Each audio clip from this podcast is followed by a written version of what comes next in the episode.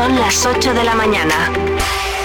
Zamora 93.4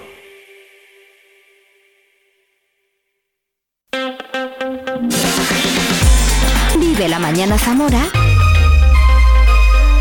con Patri Alonso.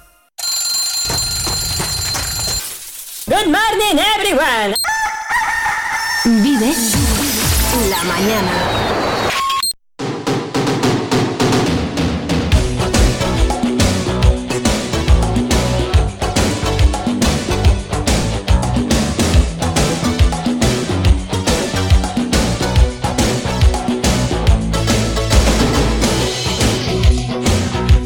Madre mía, madre mía, menudo programón el de hoy. Muy buenos días, bienvenido, bienvenida. 8, un minuto en este momento de este martes. Hoy es 16 de enero de 2024, San Marcelo, San Roldán y Santa Priscila. 16 de enero, Día Internacional de los Beatles, Día Internacional de la Croqueta y de la Comida Picante. Quédate con el que quieras. Las croquetas me encantan, el picante no y los Beatles me flipan. Es que vamos a vivir una cosa preciosa hoy aquí. Escucharemos canciones de los Beatles en este Día Internacional, pero haremos un monográfico. Un Vive los Beatles con el músico y productor Edu Jerez, que ha querido acompañarme y celebrarlo conmigo, con nosotros y contigo ahí al otro lado. Estrenamos sección en la segunda hora del programa. Quédate y la descubres. Una sección preciosa. Hablaré por teléfono con Miguel de Lucas, el impulsor, el organizador de pues una cosa muy bonita que se celebra los próximos 16 y 17 de febrero en el Teatro Ramos Carrión y que se llama Ahora Ilusión. Hablaré por teléfono con Miguel a ver qué nos cuenta. Y en el Vive Leyendo, última hora del programa, tengo la visita de Judith Pino y Luis Ramos hoy. Madre mía. Madre mía, qué programón, es que no sé por dónde pedar. Saludos de Patria Alonso, muy bienvenido, muy bienvenida. Aquí comienza Vive la Mañana en Vive Radio Zamora, 93.4 de tu FM y también en viveradio.es. No te pierdas nada, quédate conmigo, acompáñame las próximas cuatro horas de radio en directo y si no recuerda que en un ratito puedes escucharnos en la plataforma podcast que prefieras.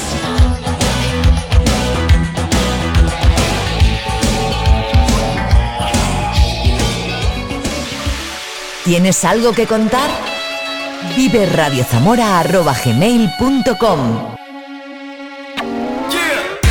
La información en Vive Radio Zamora. Con Patria Alonso.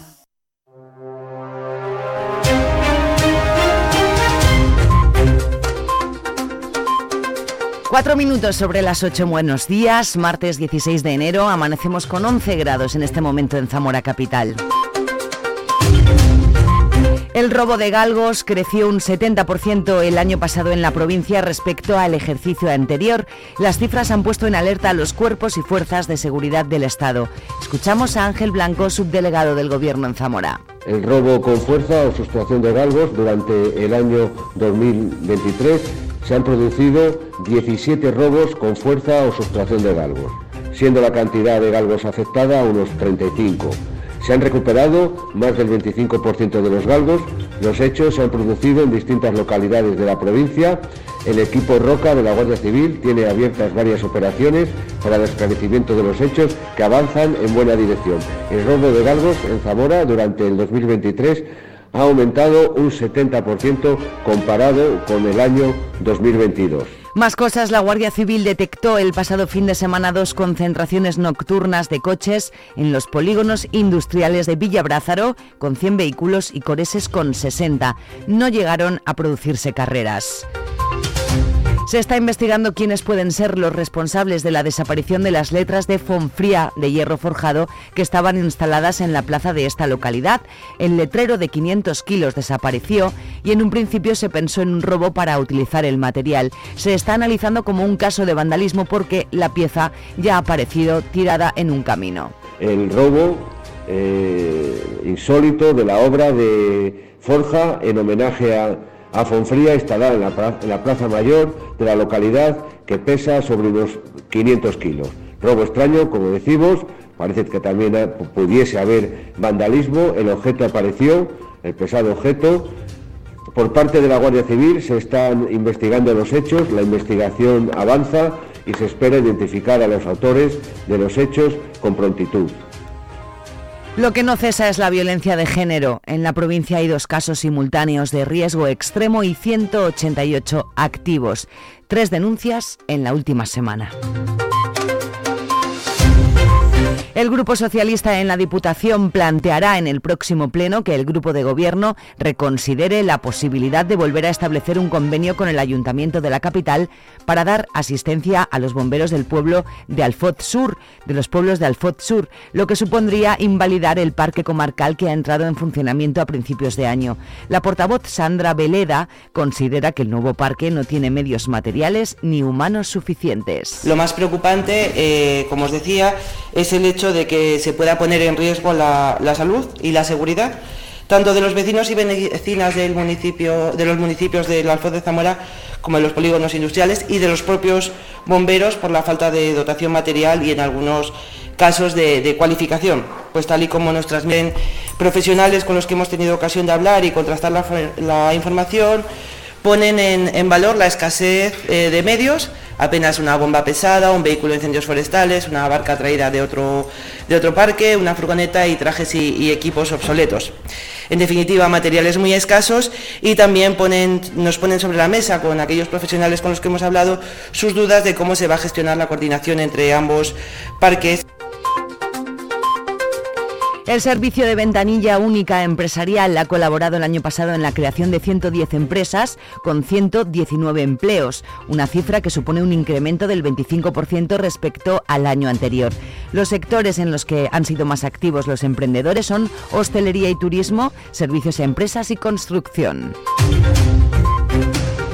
La delegada territorial de la Junta, Leticia García, se ha desplazado ayer hasta la localidad de Arcenillas para comprobar el estado de las obras de ampliación del colegio de este municipio, un aula y otros espacios complementarios que han visto incrementados en los últimos años el alumnado.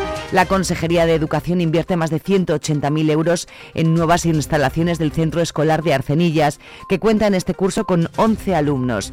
Durante la visita, la responsable de la Junta ha estado acompañada por la alcaldesa, Jennifer Fernández y miembros de la Dirección Provincial de Educación, así como padres y madres de los alumnos. Zamora reunirá el primer fin de semana de febrero a los mejores tatuadores del panorama nacional en la primera convención de tatuaje 980 Urban Tattoo que han presentado ayer la concejala de Cultura María Eugenia Cabezas junto con el gerente de IFEZA Sergio de Fuentes, el organizador del evento Daniel Illán, el tatuador Arcaich Uriarte de Homeward Tattoo y el responsable de comunicación de Caja Rural Narciso Prieto. La convención que se desarrollará los días 2, 3 y 4 de febrero en el recinto ferial de Ifeza se completa con una amplia programación cultural y musical.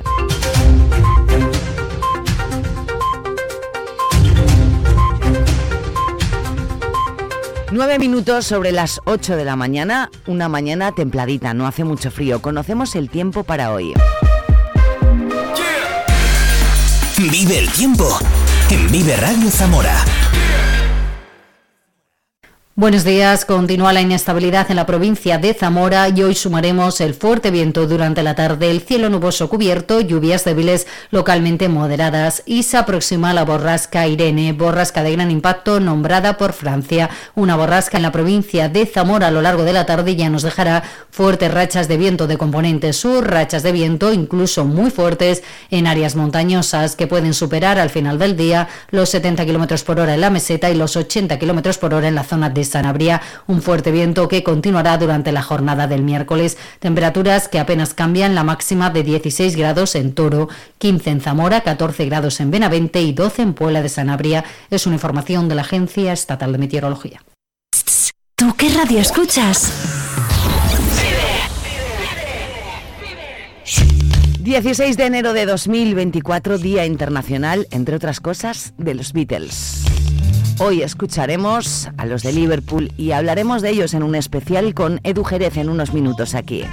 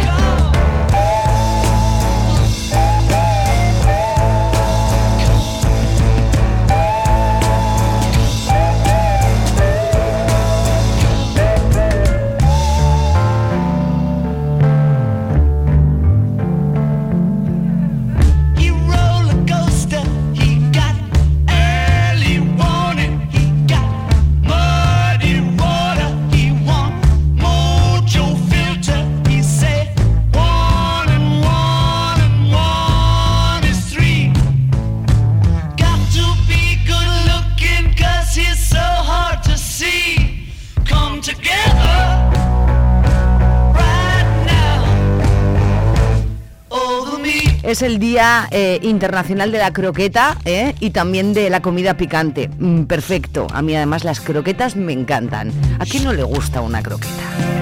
Pero es que es el Día Internacional de los Beatles. 16 de enero de 2024 vivimos los Beatles aquí en nada con mi amigo Edu Jerez. No te muevas.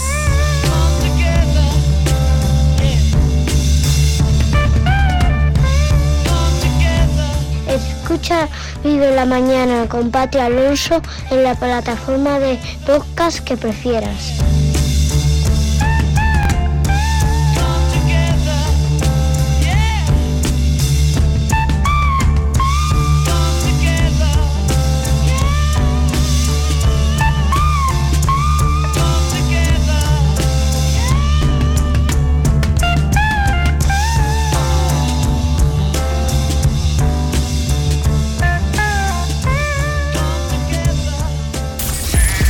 Vive Radio escuchamos lo que pasa a nuestro alrededor y te lo contamos. Para informarte, para entretenerte, para emocionarte. Con las voces más locales y los protagonistas más cercanos. Vive tu ciudad, tu provincia. Vive su cultura, su música, su actualidad, su deporte, sus gentes. Vive lo tuyo. Vive tu radio. Vive Radio. Zamora 93.4.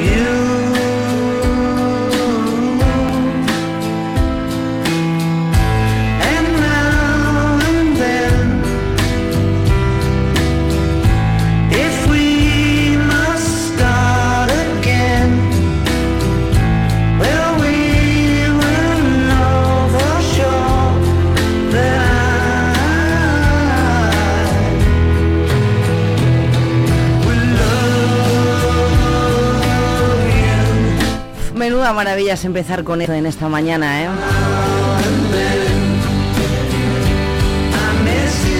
Ya te lo he dicho, hoy es el Día Internacional de los Beatles y digo yo, mm, pensaba yo, mira que pienso poco, ¿eh? ¿Cómo podemos hacer un Vive los Beatles hoy? Bueno, pues llamé a un amigo y me dijo, claro, y aquí está conmigo. Edu Jerez, buenos días. Buenos días. ¿Qué tal, tío? Qué bien que estés aquí. Cuándo me alegro de verte. Qué bien que haya Beatles en la radio, qué maravilla. Hombre. me alegro de oírte yo también. Oye, escucha, aquí suenan los Beatles y no tiene que ser el Día Internacional, ¿eh? Lo sé, lo sé, pero Esta digo, canción me la descubrió Nae, ¿vale? En nuestra sección de Vive la Música y yo me enamoré profundamente. Eh, él nos contó un poquito por encima el- la historia, Edu, pero ¿tú qué tienes que contar de Now and Them? Lo bonito es el, el germen ¿no? de la canción. Yo guardaba unas cintas en, en la casa del edificio Dakota en Nueva York, donde estaba escrito para Paul. Y había tres canciones dentro. Cuando hicieron la reunión de finales de los 90 para grabar los anthologies, rescatan Real Love y Free as a Bird y dejan esta canción fuera porque tecnológicamente no podían separar todavía, mejorar el sonido, era una grabación en, en un magnetofón con una calidad un poquito mala. Y después de que Peter Jackson hiciera el documental de Get Back, que gastaron mucho dinero en desarrollo de inteligencia artificial para poder aislar todos los sonidos y poder mezclarlo bien, utilizaron esa misma tecnología para separar bien la voz de Lennon. Y bueno, pues usaron también guitarras que en su momento había hecho Harrison en la grabación a finales de los 90.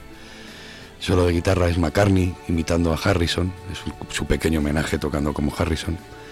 Y es una maravilla en el 2023 volver a escuchar a los cuatro juntos. George Harrison es mi Beatle favorito, ¿y cuál es el tuyo? Depende del día. No podrías No podría, elegir. no podría. Tengo, tengo momentos muy Lennon, tengo momentos muy Harrison y siempre hay que intentar ser McCartney. Mm. Eh, Edu Jerez es músico, es productor, hace muchas cosas y sabe mucho de lo que detrás de lo que anda. Y es que hace poco has estado en Abbey Road, ¿a que sí? Sí, sí, tuve el placer de estar allí este verano grabando. ¿Qué sentiste? Me daba miedo, o sea, las fotos salgo como cruzado de brazos porque no quiero ni rozar nada. El primer día tuve muchísimo respeto por todo, era como, no, me abrumó, me abrumó el, el sitio, el olor. ¿Notas, eh, se nota esa energía? Yo creo que sí, ¿no? ¿O qué? Sí, lo que pasa es que hay que, cuando se va a grabar música a un sitio así, claro, no se te puede olvidar que lo que vas a hacer es tu, tu música. Y entonces tienes que sobrevivir al impacto inicial de fan y no pensar que eso es un museo, sino que es un sitio para hacer música. Y dejar que esa vibra de ellos, que está allí, te pase, pero no para imitarles a ellos, sino como para que es un sitio, solo los Beatles o Pink Floyd o muchísimas cosas que se han hecho allí maravillosas tener la suerte de compartir una habitación donde otra gente creando ha llegado a momentos sublimes, eh, te tiene que inspirar. Y fue abrumador el primer día y el segundo fue bastante inspirador. Hay muchas bandas de culto, Edu, pero no sé si igual que lo que siente un fan de los Beatles. Es algo como muy profundo. Yo siempre que hablo con gente muy entendida o con Beatle maníacos de estos que saben mucho, tal, es que es un es, es un fanatismo diferente al de los Rolling o al de, ¿no? Es- yo tenía un amigo que decía que es como ser del Madrid, ¿no? Para ir a la analogía futbolista. eh, vas a caballo ganador. Hay una cosa que sabes que cuando eres muy fan de los Beatles sabes que eso es la génesis de todo lo demás que vaya a salir. No había lo que había antes existe y cuando llega los Beatles lo que pasa después es solo porque ha estado los Beatles y no se puede entender la música posterior sin ellos. Eso si te entran los Beatles te marca muchísimo, más que otros grupos que yo creo que pertenecen más a un estilo en concreto de música y la transversalidad de los Beatles donde tocan todo y hacen todo y lo hacen en ocho años y nunca más, eso es lo que le hace especial a esta banda. Eh, ¿Recuerdas cuál fue la primera canción que escuchaste de Beatles y, y, lo, y, si fue en esa primera escucha cuando dijiste, ¡buah! Esto es una movida. Yo recuerdo, o sea, sabiendo que íbamos a hablar de esto, he intentado recordar y entiendo que temas que puedes escuchar más de niño en, tu casa, como Hielo Submarino, cosas como más, la parte, digamos, más sencilla, es accesible de los Beatles, supongo que ya lo habría escuchado. Recuerdo la primera vez que una canción de ellos me voló la cabeza de una manera increíble, que fue, eh, pues tendría ya 19 o 20 años, y escuché Dear Prudence, el segundo corte del álbum blanco, y, como que entendí la magnitud de ese grupo, así de golpe. Los había escuchado siempre, y a partir de ahí eh, todo cambió para mí, mi relación con los Beatles. Em, ¿Cuál crees tú que fue el factor clave del éxito de, los Beatles? ¿La sencillez de algunas de sus canciones? Porque claro, el fenómeno fan también nació, ¿no? Eh, todos recordamos eh, las, las imágenes esas en blanco y negro de un mogollón de chicas detrás gritando y eso sucedió también con ellos. Pero la clave de su éxito musicalmente hablando, ¿cuál crees que fue? Yo, hay, hay muchos factores ahí que, eh, con todas estas cosas que son a un nivel mundial, histórico, confluyen muchísimas cosas. Confluye el momento, el año, esa necesidad de, que siempre se dice el cambio del, blanco y negro al color, todo lo que estaba pasando en esa sociedad de, de los 60. eh, habían abierto camino ya los Little Richard, Elvis, Jerry, ya había ya había el germen del rock and roll dentro pero esto realmente tampoco era un rock and roll más adulterado, más, más sencillo, más accesible. Yo creo que lo, raro fue ver a, a cuatro chavales con un lenguaje de chavales y con mucha naturalidad, que eso no estaba en la tele, no salía nadie con el, los, sus flequillos y gritando y moviendo la cabeza. No se había puesto eso, no. Y entonces llega un público muy infantil, muy de 10, 11, 14 años y se convierte en la, en la mayor, mayor de las absolutas locuras los Beatles en ese momento. ¿Qué hacía cada uno en su vida en ese momento y cómo se conocieron? ¿Cómo fu- fue el germen de la banda, Edu? Ellos, eh, Lennon tenía los Quarrymen, que era una banda de, estamos hablando de chavales de 14 años, y, y conoce a conoce a Paul McCartney, una historia se sabe todo, mucho más largo, pero bueno, el, Sí, conoce resumida. Paul McCartney llega allí a, a enseñarle la guitarra y sé tocar esta canción, entonces le se pone a tocar un rock and roll con él, que claro, en esa época el que sabía tocar algo más le miraban con admiración. A eso añadieron a George Harrison y al principio tuvieron otro otro batería, que era Pete Best, incluso había un quinto Beatle que era Stuart Sutcliffe. el hablan bajista. siempre del quinto Beatle, es verdad. Ha habido dos quintos Beatles. El Ajá. primero que hubo antes de que los Beatles fuesen los Beatles, ellos se fueron a Hamburgo a tocar y, llevaban a Stuart Sutcliffe, que era realmente el que tocaba el bajo, McCartney tocaba la guitarra. Pero hay una película, biopic que se llama Backbeat, que, que lo cuenta de una manera muy, muy chula. Y Stuart Sutcliffe- se queda en, se queda en Hamburgo eh, con Astrid, una su pareja se echa allí y el amigo de Astrid que es Klaus Bormann que lo explica en la película que es el fotógrafo de los Beatles el fotógrafo de la época de, de ese Hamburgo que luego fue bajista de Lennon que luego fue bajista de Harrison que ha estado mucho en la historia de la música pero bueno tienen esa formación y cuando llegan ya son los Beatles ya van a hacer sus primeras sesiones en la primera sesión todavía no está Ringo y es a partir de esa primera sesión donde meten a Ringo, que era el batería de otra, de otra banda, pero ya le tenían conocido. De hecho, era un poquito mayor que ellos, un año mayor que Lennon. Es que Y eran lo- unos críos, ¿eh? Claro, a, Harrison lo echan de Hamburgo porque no es mayor de edad. Entonces eh, son chavales de 17, 18, 19 años que se han ido a Hamburgo a tocar en clubs de alternes y, y en sitios donde no deberían estar y entre striptease y striptease pues salían y hacían tres canciones. Eso era lo que se dedicaban a tocar, dormían en el mismo bar, que había unas literas. Bueno, hicieron su mili, ¿no? Y, y aprendieron a, a sonar ese también juntos, también empastada las voces, viene de esa época de, ¿no? de Hamburgo, de ese principio. ¿Cuáles fueron su- cu- cuáles eran sus influencias musicales? ¿A quiénes escuchaban ellos? Ellos, ellos jugaban a ser Elvis, ellos querían ser Elvis. Estaba Little Richard, estaba Jerry Lewis. Son gente que escucha muchísima música, pero en esa época todo el mundo quería ser Elvis. O sea, no había- na- nadie había cambiado, nadie había salido en la tele meneándose así. Entonces, querían ser eso, no había grupos como grupos de rock, no había esa tradición que luego ha habido después de ellos, ¿no? Hasta en eso fueron bastante pioneros. Eran solistas lo que había entonces y eh, su principal, su principal ídolo era Elvis. ¿Y hubo una evolución musical en, en sus discos? En, un- en un corto periodo de tiempo que sacaron tantos, ¿se nota, hay como un antes y un después en algún disco que digas, es que a partir de ahí sonaban diferente? Hay dos, para mí hay Help, que es el de los primeros discos, ya hay un cambio, posiblemente sea más técnico o tecnológico, donde empiezan a usar determinadas herramientas, pero Revolver es un disco donde de repente ya no son canciones de, de mí para ti, de la chica, de te quiero. En Help ya hay una persona hablando en primera persona pidiendo ayuda, pero cuando entras en Revolver ya las letras y los tonos, las, hay cierta madurez y cierto toque adulto que ya deja de ser ese toque adolescente. Y por primera vez hicieron una carrera avanzando con su público, ese público que habían tenido con Love Me Do y con las primeras canciones de principios de los 60, va creciendo con ellos y con esas inquietudes que ellos van cambiando. Musicalmente, cuando hacen Sgt. Peppers cambia todo. Hacen, cambian, eh, crean un álbum conceptual que hasta entonces no, en un grupo de pop todavía no estaba.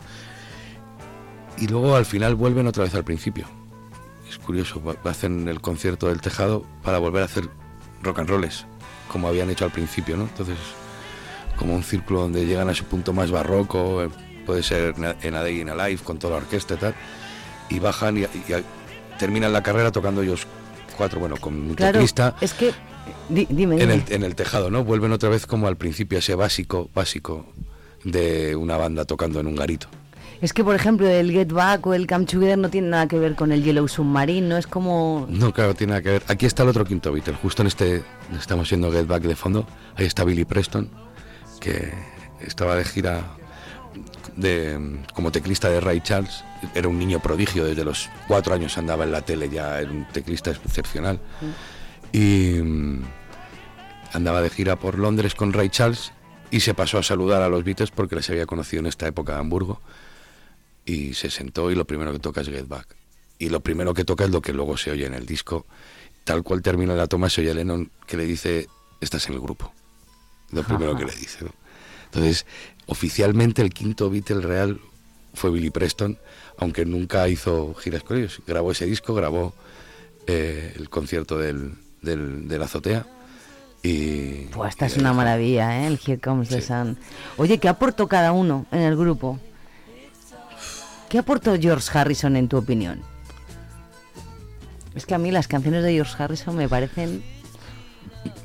George Harrison creo que tiene dos papeles en esta banda. Uno al principio donde era bastante el mediador entre los dos. Es como dice, decía George Harrison que, que no le hacían caso, ¿no? Dice porque es muy difícil estar intentando ser Paul McCartney y Lennon todo el día. Entonces yo entiendo que no tienen tiempo para mí. Eh, pero evidentemente había un, grandísimo compositor y un grandísimo instrumentista. Siempre será, es que la comparación es muy odiosa. Estás con esos dos al lado donde parece que no estás haciendo. Pero la época final de los Beatles y los primeros discos de, Harrison en solitario, con el Más Pass y todo, es un derroche de creatividad y de energía y de, de- y de personalidad. Debe abrumar estar al lado de esos dos animales que componen y cantan como y tener que destacar. Supongo que esa competencia es la que le hizo llegar a este nivel de, de excelencia. ¿Y Ringo qué aportaba Ringo? Ringo,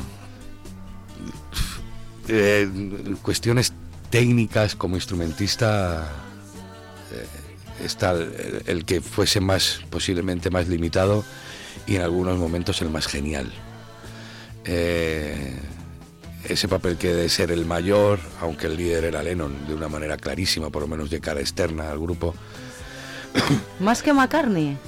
McCartney era el líder musical interno, pero hay una cosa muy británica que es que cuando alguien llegaba al estudio con el que hablaban y hablaba en nombre de todos era Lennon. Ajá. Estaba ese. Y luego siempre había ese respeto a que Ringo era, aunque fuese dos años mayor, pero era mayor. ¿No? Tenía bigote cuando los otros... Esas cosas les sorprendían a ellos, tenía anillos. Entonces para esto... eh, Ringo era el, el- el medidor de, de- de las relaciones entre ellos. To- todos tiraban de Ringo cuando tenían algún problema. Hasta en ese punto era el pegamento de la banda. Igual destacar como instrumentista al lado de esta gente no debe ser nada fácil y los baterías actualmente eh, todos le tienen una adoración a ese esa manera de andar la música que tiene cuando la toca él, como todo tiene, todo fluye, todo de una manera bastante rudimentaria, pero pero pero es muy difícil sonar a Ringo. Ellos ellos sab- algún llegaron a saber lo que eran y que marcarían la historia de la música para siempre a Harrison jamás. le preguntaron que cómo es ser un Beatle, le pregunté a un, un periodista y dijo, no, la pregunta no es esa, la pregunta es cómo es no ser un Beatle. No sé lo que es, eso no lo sé. Yo creo que sí, creo que sí, sin saber la trascendencia de... de- a, a nivel histórico no lo sé, pero Bueno, ellos, Paul ellos McCartney sabían. lo estará viviendo ahora, es como, claro, él lo vive. Claro, y además hay que pensar que no siempre han tenido el nivel de popularidad ahora dentro. O sea, hay momentos Valle dentro de ser el grupo posiblemente más conocido de la historia. Pero en esos 90 los Beatles estaban bastante denostados comparado con lo que están ahora, donde que están en su sitio. El, el, el- el punto que yo creo que ellos se han ido dando cuenta más, los dos que quedan vivos, ahora de cómo han trascendido a generaciones y generaciones y generaciones. Nunca va a salir una banda así, nunca, jamás en la vida. es que es que no es, que ya no es el momento es que Ya. ten- era el momento de algo que por primera ellos hacen la- cuando hacen el All Is Love es la primera retransmisión vía satélite en color de la historia. Ese despertar a que desde un sitio en Inglaterra te pueda ver todo el planeta solo lo van a vivir ellos. Ya ahora mismo cualquiera colgamos una canción y te ven en todo el mundo. Entonces estuvieron en el momento en el sitio. Entonces ese es el ese es el, el punto que les hace diferentes a los demás claro. Mm. El, el- el álbum más influyente de la historia de la música de todos lo que, los que tienen. Ya no casi en tu opinión, sino como algo general que, los músicos habláis y decís. Los músicos yo creo que hablarían de otro. El más influyente y el que cambia todo el concepto es, es Sgt. Pepper. Pero a mí, para mí es el, el disco blanco, que es posterior, donde las relaciones entre ellos ya no son tan buenas y son como cuatro artistas o tres. A Ringo los le hacían las canciones ellos y era, era otro. Pero son tres artistas tirando sus canciones casi sin influencia de los otros tres músicos. Y el catálogo sigue siendo increíble y sigue sonando a los Beatles, aunque cante otro. Entonces, yo diría Sgt. Pepper es más influente. Para los músicos está entre Revolver y el álbum blanco. Hay muchas cosas tecnológicas en esos discos que son increíbles, cosas que no se habían hecho. Se grababa en cuatro pistas, ellos inventan sistemas y son las primeras grabaciones en ocho pistas. Hacen loops con cintas metidas en lápices para que juegan en el estudio. Cuando se hacen famosos, les dan ya todas las horas que quieran la compañía en el estudio y lo aprovechan. Son como cualquier trabajo de lunes a viernes, muchísimas horas probando y probando cosas.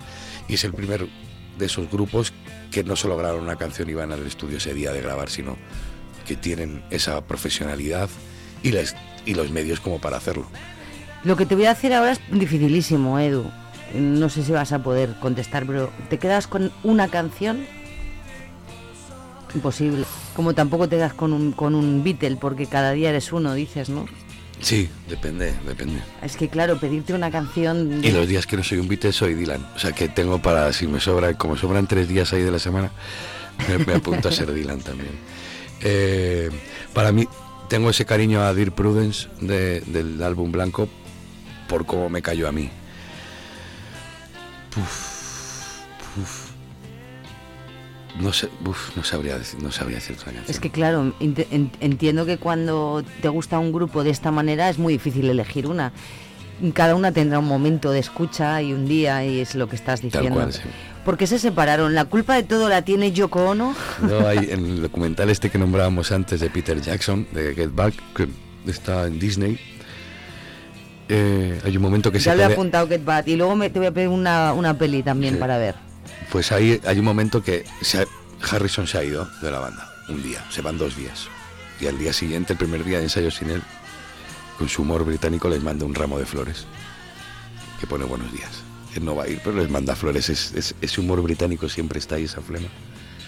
Entonces se ponen a hablar, está Linda McCartney, está Ringo, está la pareja de Ringo. Y hace McCartney una broma que es... eh, y te imaginas que ahora la prensa cree que los Beatles se separan porque Yoko está aquí sentada en mi amplio y se ríen todos como menos tontería. No tuvo nada que ver, ellos ya estaban ellos ya- en esa época. Yo ya- creo que sí, ¿no? Que ya venían No, no, de una... hay un hay un ah, hay, hay que romper una lanza ahí por Yoko Ono en el sentido de en, en esos años 60 hay una hay una gran una gran eh, proclama machista y racista sobre ella donde venía una japonesa a ¿no? nuestro producto británico a estropearnos ¿no? eso esto está detrás Tenían que echarle la culpa a alguien en realidad, ¿no? Eh, cuando se quedan sin su manager, hay mucho dinero de por medio, eh, los intereses de cada uno. Yo entiendo que ya eh, debió ser demasiado intensísimo eso como para vivirlo un solo día, como para vivirlo ocho años debería ser. Y yo creo que necesitaban volar cada uno. Duró lo que creo que maravilloso lo que tenía que durar. Y- Seguramente. Y, y no, hubiera entrado más música, sí, pero no, no, yo creo que no hacía falta. Ellos cuidaban sus letras porque claro, ahora hablamos mucho de eso y sobre todo en- en de, de las que nosotros entendemos, ¿no? De nuestro idioma. Y claro, ahora llega el reggaetón y tal y dices, aparte de ser como es esa música, las letras son un horror. ¿Cuánto agradecemos a grupos españoles que cuidan las letras? ¿Ellos cuidaban sus letras? Mm, no mucho, pero a otros estándares, claro. No mucho en el, en comparados con los grandes eh, poetas de la época, con Dylan o con grandes cantantes de la época, no podrías destacar que fuese por... Ahora, cuando ellos conocen a Dylan, sobre todo a Lennon, el, el concepto les cambia. Ya no puedo decir tonterías, este señor está diciendo unas cosas muy fuertes, muy interesantes y que tienen un peso. Y lo que decíamos antes, ellos tienen esa forma británica de decirlo. Entonces, cuando Lennon hace el, el, el, el- con el War is over if you want, está esa broma de te hago un villancico y te digo que la... Hay una... Hay una... Hay, no hay una dejadez, pero pertenecen a otra de estilo más pop, donde con algo más sencillo en su mensaje podían salir. Aún así, hay grandes ejemplos de letras de los Beatles. No son un grupo como podía ser hablábamos de Dylan, de sentarte y profundizar a un nivel de verso a verso.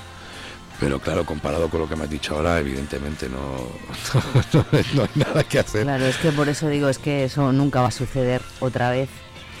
No sé, alguna rareza, curiosidad, anécdota que tú en todos estos años de, de- de fan de los Beatles hayas leído, visto en algún docu, el, eh, no sé, en alguna peli que dices, Pues "Buah, mira, una curiosidad. terminando Hey Jude, bueno, aparte de que Hey Jude es es- es un tema ya, digamos, los temas broncas de los Beatles, ¿no? Porque se la hace a Jules, al hijo de Lennon, él se acaba de divorciar y, y- como que había dejado a su hijo así, entonces él va a visitar, McCartney va a visitar al hijo de Lennon y le dice esa frase de, de lo que necesitas lo tienes en el hombro, ¿no? Lo que dice el estribillo.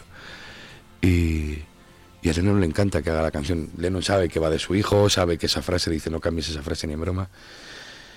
Pero el primer minuto no hay batería en la canción. Y es que Ringo en la toma que hay está en el baño. ¿Ah, sí? Entonces, cuando entra al- a los 50 segundos, me parece, al minuto que entra, Ringo entra en silencio y se sienta la batería y entra a tocar. Pero la que toma se empieza con Ringo en el baño sin estar en el estudio. Ah, fíjate. De esas, claro, está, el- está documentado el día a día de los Beatles en Abbey Road. Se sabe que se grabó cada día, a qué hora las tomas, dónde estaban puestos los micrófonos, todo está perfectamente guardado. Hay como unas 350 horas de cintas que están en Abbey Road, dicen que está en un cuarto guardado. ¿Quién tendrá eso? Están en un cuarto guardado con una alarma conectada directamente a la policía. Yo tampoco quise investigar mucho por allí, allí había muchas puertas. Yo no, me Por si acaso entrar. saltaba la alarma. Por si acaso saltaba la alarma, no quería tocar lo que no debía. Eh, hace poco que dos, tres, cuatro años o así que han sacado la peli de Freddie y Mercury y, y como que auspiciado un poco por miembros de la banda y, y- y- y muchos decían, es que no era así, hay cosas que no son eh, verídicas. ¿Hay alguna peli, algún documental que, que podamos ver y que digas, es que cuentan muchas cosas que eran verdad y que eran así? Claro, lo Es bueno otras- habrá otros tantos que no, ¿no, Edu? el- yo, yo no soy muy fan de los biopics, me saca muchísimo de las películas ver a un actor que, se, o que un poco se parezca. Mejor ¿no? documental, ¿verdad? Claro, yo, pero eso ya es el gusto personal. Y antes hemos nombrado Backbeat, que es un biopic de esa primera época de los Beatles y de Hamburgo, antes de ser ellos, antes de ser los Beatles, que lo recomiendo, está muy bien. Y documentales hay, hay cosas. O sea, Get Back de los de los de, Peter Jackson es una maravilla. Hay ocho DVDs que son como unas 11, 12 horas, que son la sección, la, en los anthologies, que son todas, todas, todas, todas un documental de toda la historia de los Beatles, que son cosas también para muy cafeteros. a lo mejor, a lo mejor son eh, Eight Days a Week cuenta la, la, parte de ellos dejan de tocar en directo en el 64 65 porque ya no se oyen no quieren el griterío. Entonces cuentan la preparación del no es el último pero el concierto más grande que hicieron en el Sea Stadium que era delante de 50.000 60.000 personas. Y eh, se inventa todo un negocio. Es la primera vez que se llevan técnicos que se llevan rodis que se llevan furgonetas a llevar el ¿Cuál equipo. fue su concierto más antológico? Posiblemente sea ese, sea el Sea Stadium, que la megafonía, lo han, esto está muy contado, pero la, las, los altavoces estos por donde anuncian el, el jugador de béisbol, el sí. eso era por donde sonaba la música. Ah, sí. Y ellos estaban en el centro del diamante, del campo de béisbol, y la gente estaba en las gradas. Y personas, cuatro o cinco en el público, sí, ¿no? cuatro o cincuenta mil. Y solo eran niñas gritando y ellos con sus amplificadores, no había ningún sistema de sonido, Ya o sea, es. nadie podría oír nada, ni ellos. Si los Beatles pillan la tecnología que hay ahora, ¿no? Con la que tú, me- en la que tú tienes en el estudio, Edu. Uf, que sí, se volverían. De hecho, se volverían locos y no, no. Yo creo que cuando perteneces a una escuela y esa gente pertenece a una escuela de determinadas cosas analógicas, aprendes a hacer música de una manera analógica. Es maravilloso ver que esa gente suena bien sin trucos. Claro. Hay un. Mira, voy a ver, em, comentar un documental, perdón, recomendar un documental que se llama Chaos at Creation and Creation at Abbey Road, que es McCartney solo en la sala, en el estudio de Abbey Road, explicando cómo grababa los Beatles. Él tocando todos los instrumentos. Él toca la batería, toca la pandereta, toca el bajo. Y hay un momento que mete la pandereta y mete las palmas y, y suena los Beatles. Y es el solo. Entonces es como con público allí y es, es está la, ahí la verdad está en las manos de ellos, no hay trucos. Por eso en el día de hoy yo no sé si hubieran disfrutado tanto de la tecnología o nos los habría- o a lo mejor nos los habríamos perdido con tanta tecnología. Ya, igual sí. Está, está bien como está. Sí, ¿no? sí, Está bien como está. Y la inteligencia artificial que vale para cosas horribles, en este caso, pues ha valido para poder conocer en 2023, un, que fue el año pasado, ¿no? Un- Una canción nueva de los Beatles. Y esto me parece alucinante. Yo Mara- sigo flipando con es, esto. Es maravilloso porque ¿Cuántos grupos tendrán ahí escondidas, no? Grabaciones de este tipo pues y de esa época. Y de esa época, claro. y sobre todo había una mínima referencia técnica. Ahí digamos que eran sistemas de cuatro pistas. Entonces varios micrófonos entraban en el mismo canal y luego no podía separarlos en el sonido. Ellos tenían en un lado la batería con el bajo y la guitarra en el otro lado la otra guitarra la voz y al final grababan una pandereta. Y esos cuatro botones los mezclaban y eso es una Mm. canción de los Beatles. Con esto que desarrolló Peter Jackson se ya puedes separar cada instrumento, puedes separar el bombo, la caja, los... Entonces, claro, el hijo de Josh Martin, que es el productor de los Beatles, de- del 90% de su trabajo, eh, ha podido remezclar ahora toda la obra de los Beatles, pero es tan delicado que in- incluso con esos avances técnicos le- les da mucho miedo meter mano. Intentan siempre parecerse, porque en esa artesanía de, Ujú. de- de- de tener tan poquitos medios estaba la magia. Por eso digo que a lo mejor se hubieran perdido un poquito. Hay legado porque el hijo de George Harrison, que estaba ahí en el homenaje, que es clavado encima con el Danny mismo Harrison pelo, es idéntico, sí. es idéntico, eh, también es buen músico y también tiene, ¿no? Algún grupillo o algo. Sí, ya. O grupazo, vaya, que Yo no lo a- digo. A él no le sigo tanto. El, posiblemente el que más famoso se haya hecho sea eh, el hijo de Ringo, eh, Zack Starkey, que es, es batería de. Ha sido batería de Oasis una época. Ah, y ahora idea. es, es batería de los Who. Y eh, con alguien más. Pero bueno, es batería fijo de los Who desde hace mm, bastantes años. Mm. Y el hijo pequeño de Lennon el, que, el hijo que tuvo con Yoko Ono, que tiene una banda con Les Claypool, el, el bajista de Primus, un grupo de los 90 así, que hacía la banda sonora de South Park. Y tienen un Oh. proyecto que se llama Lennon and eh, Claypool, que, que es, también es un poquito raro. Pero bueno, todos, han- todos tienen, yo creo que todos han tenido, incluso el hijo de McCartney, posiblemente sea más conocida su hija, Estela, Estela, o Linda. Mm. Perdón, Estela, Linda la mujer. Y, pero sí, todas. Lo que pasa es que es- esa, so- esa sombra sí que. Ponte a hacer tú muy. uf. Sé tú el hijo Sí. de George Harrison y, y- y- y- y no estés a la altura, claro. Es que vaya presión. eh, Claro, no, no. Yo creo que no. No, o de Paul, Ca- Paul McCartney o de... no, no, no, yo creo que no puedes entrar en esa bata. No. Mejor dedicarte a otra cosa. ahí. Para terminar, ¿me puedes contar un, un poco la historia que hay detrás de la foto más mítica de ellos andando por un por el paso de cebra?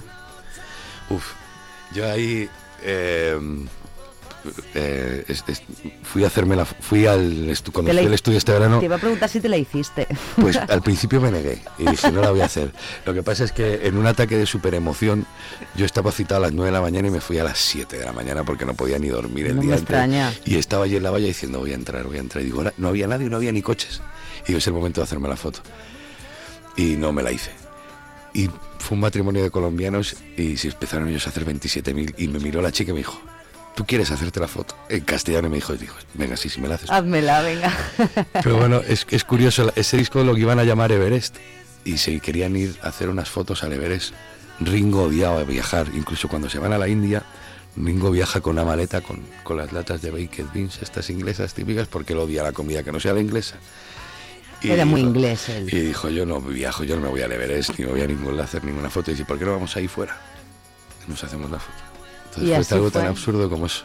Qué fuerte. De hecho, en los estudios se llamaban... Su foto más mítica. Eva- eran los Semi Estudios y se llaman Abbey Road en honor al disco unos años después de haberse grabado ese disco. Mm. Es alucinante. Había, recuerdo que después de hacerme yo la foto había una, una madre con una niña, debería tener 9, 10 años. La niña estaba súper emocionada descalzándose como McCartney y me chocó, me chocó la que había de, de 8 a 88 gente allí haciéndose todo el día fotos. Es que lo bonito de los Beatles es que hay fans de todas las edades, porque ahora los papás también se las ponéis a los, a los hijos y quiero decirte, esto es infinito y ojalá sea infinito y, y la música de Beatles viva siempre y Sí, porque no deja de ser música, no deja de ser mucha Claro. felicidad y mucha alegría lo que lo que se transmite. Oye, Edu, mucha alegría y mucha felicidad me ha dado a mí verte esta mañana, ¿eh? músico, productor y un poco de todo. ¿En qué estás metido? Está En un minuto que ya no puedo más de tiempo, pero ¿en qué estás? pintando mi casa. Estás pintando, no, pero mu- music- musicalmente, Son los, los sabores de la pintura, no me... ¿con Pisoto te vienes dentro de poco o Con no? Misoto estoy terminando ahora su último disco, estoy grabando con Lucía Gonzalo, la artista aquí Sí. nuestra. Estoy preparando un par de proyectos para este año muy divertidos y ahora en breve pues me iré otra vez con Pablo López de Con Pablo López. a partir de Con Pablo. López es con el que estuviste en Abbey Road, ¿no? Sí, tuvo el, Con lo espiritual que es Pablo López estaría también como todo el rato como en el aire, ¿no? Wow, sí, es- eh, él me decía, merece la pena por verte la cara, porque la cara que tenía merece la pena haber venido hasta aquí. Sí, es- fue una experiencia, fue un regalo irme allí a trabajar y, y- y encima disfrutar de, de alguien con ese talento allí y verlo de esa manera. Fue un regalo, fue el regalo del año pasado mío, de todo. De Pues mira, menudo regalazo. Regalo nos has hecho a nosotros y a los oyentes de Vive.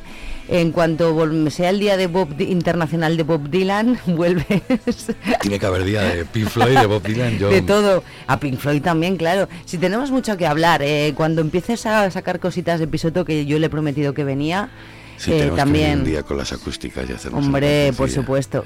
Nos quedamos con Now and Demo. ¿Prefieres Come Together, Get Back? ¿Cuál quieres? Here Comes the Sun, Hey Jude, Penny Lane, Ticket to Ride. Penny Lane. Pues con Penny Lane nos quedamos, Edu Jerez. Muy buenos días y muchas gracias. Muchísimas gracias a ti. Penny Lane, there is a barber showing photographs of every head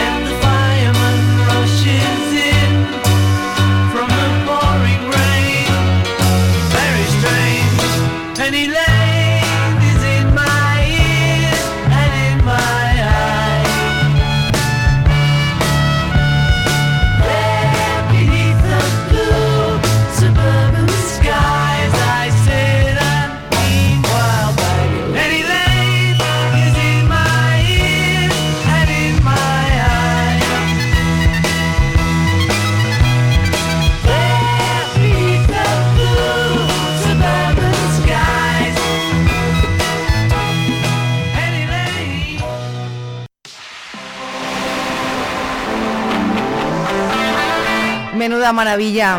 Vivan los Beatles. 16 de enero, Día Internacional de los de Liverpool. Gracias, Edu Jerez.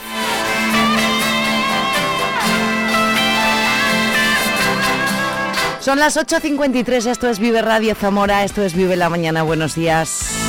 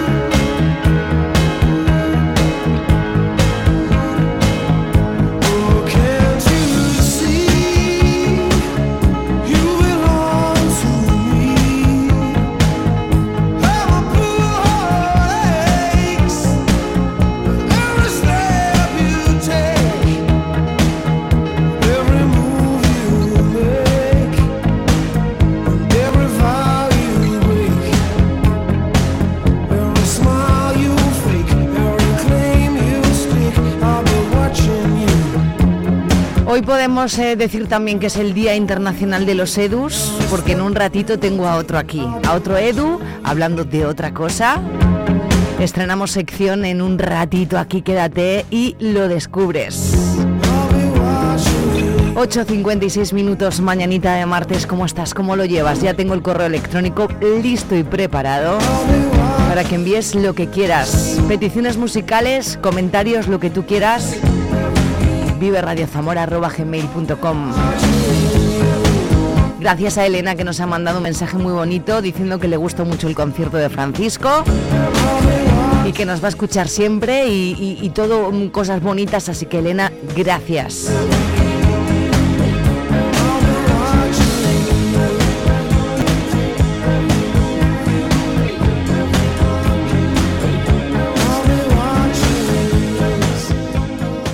Estás escuchando Vives Radio.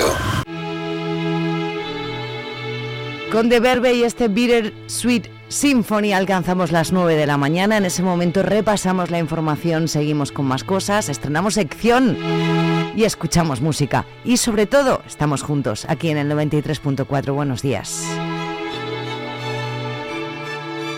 Escucha Vive la Mañana con Patria Alonso en la plataforma de podcast que prefieras.